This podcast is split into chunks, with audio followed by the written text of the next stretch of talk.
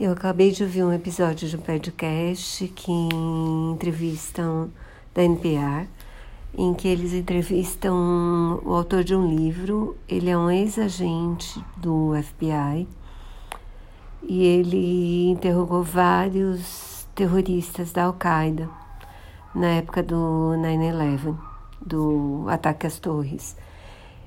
E eu não sei se tem um livro em inglês, mas eu vou colocar o nome dele e a entrevista é super interessante, super assustadora também, mas com ótimos pontos. Ele argumenta que a tortura não produz confissões confiáveis, que a tortura induz o torturado a mentir ou falar o que o torturador quer.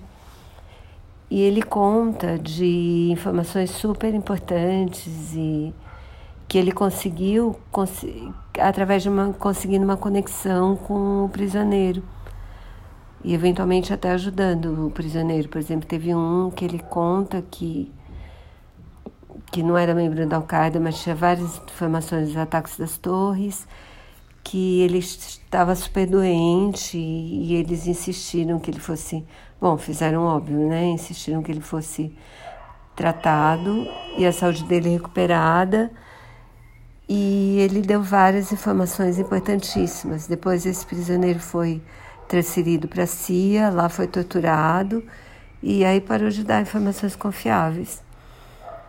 Ele fala também da preocupação que o FBI tem hoje com grupos supremacistas uh, racistas e que se informam e se baseiam nos métodos de ação da, de grupos terroristas islâmicos e usam de campos de treinamento a Ucrânia. Alguns lutando do lado dos ucranianos, outros lutando do lado, do lado dos russos. Eu fiquei bem interessada em ler o livro e achei bem, bem interessante o episódio.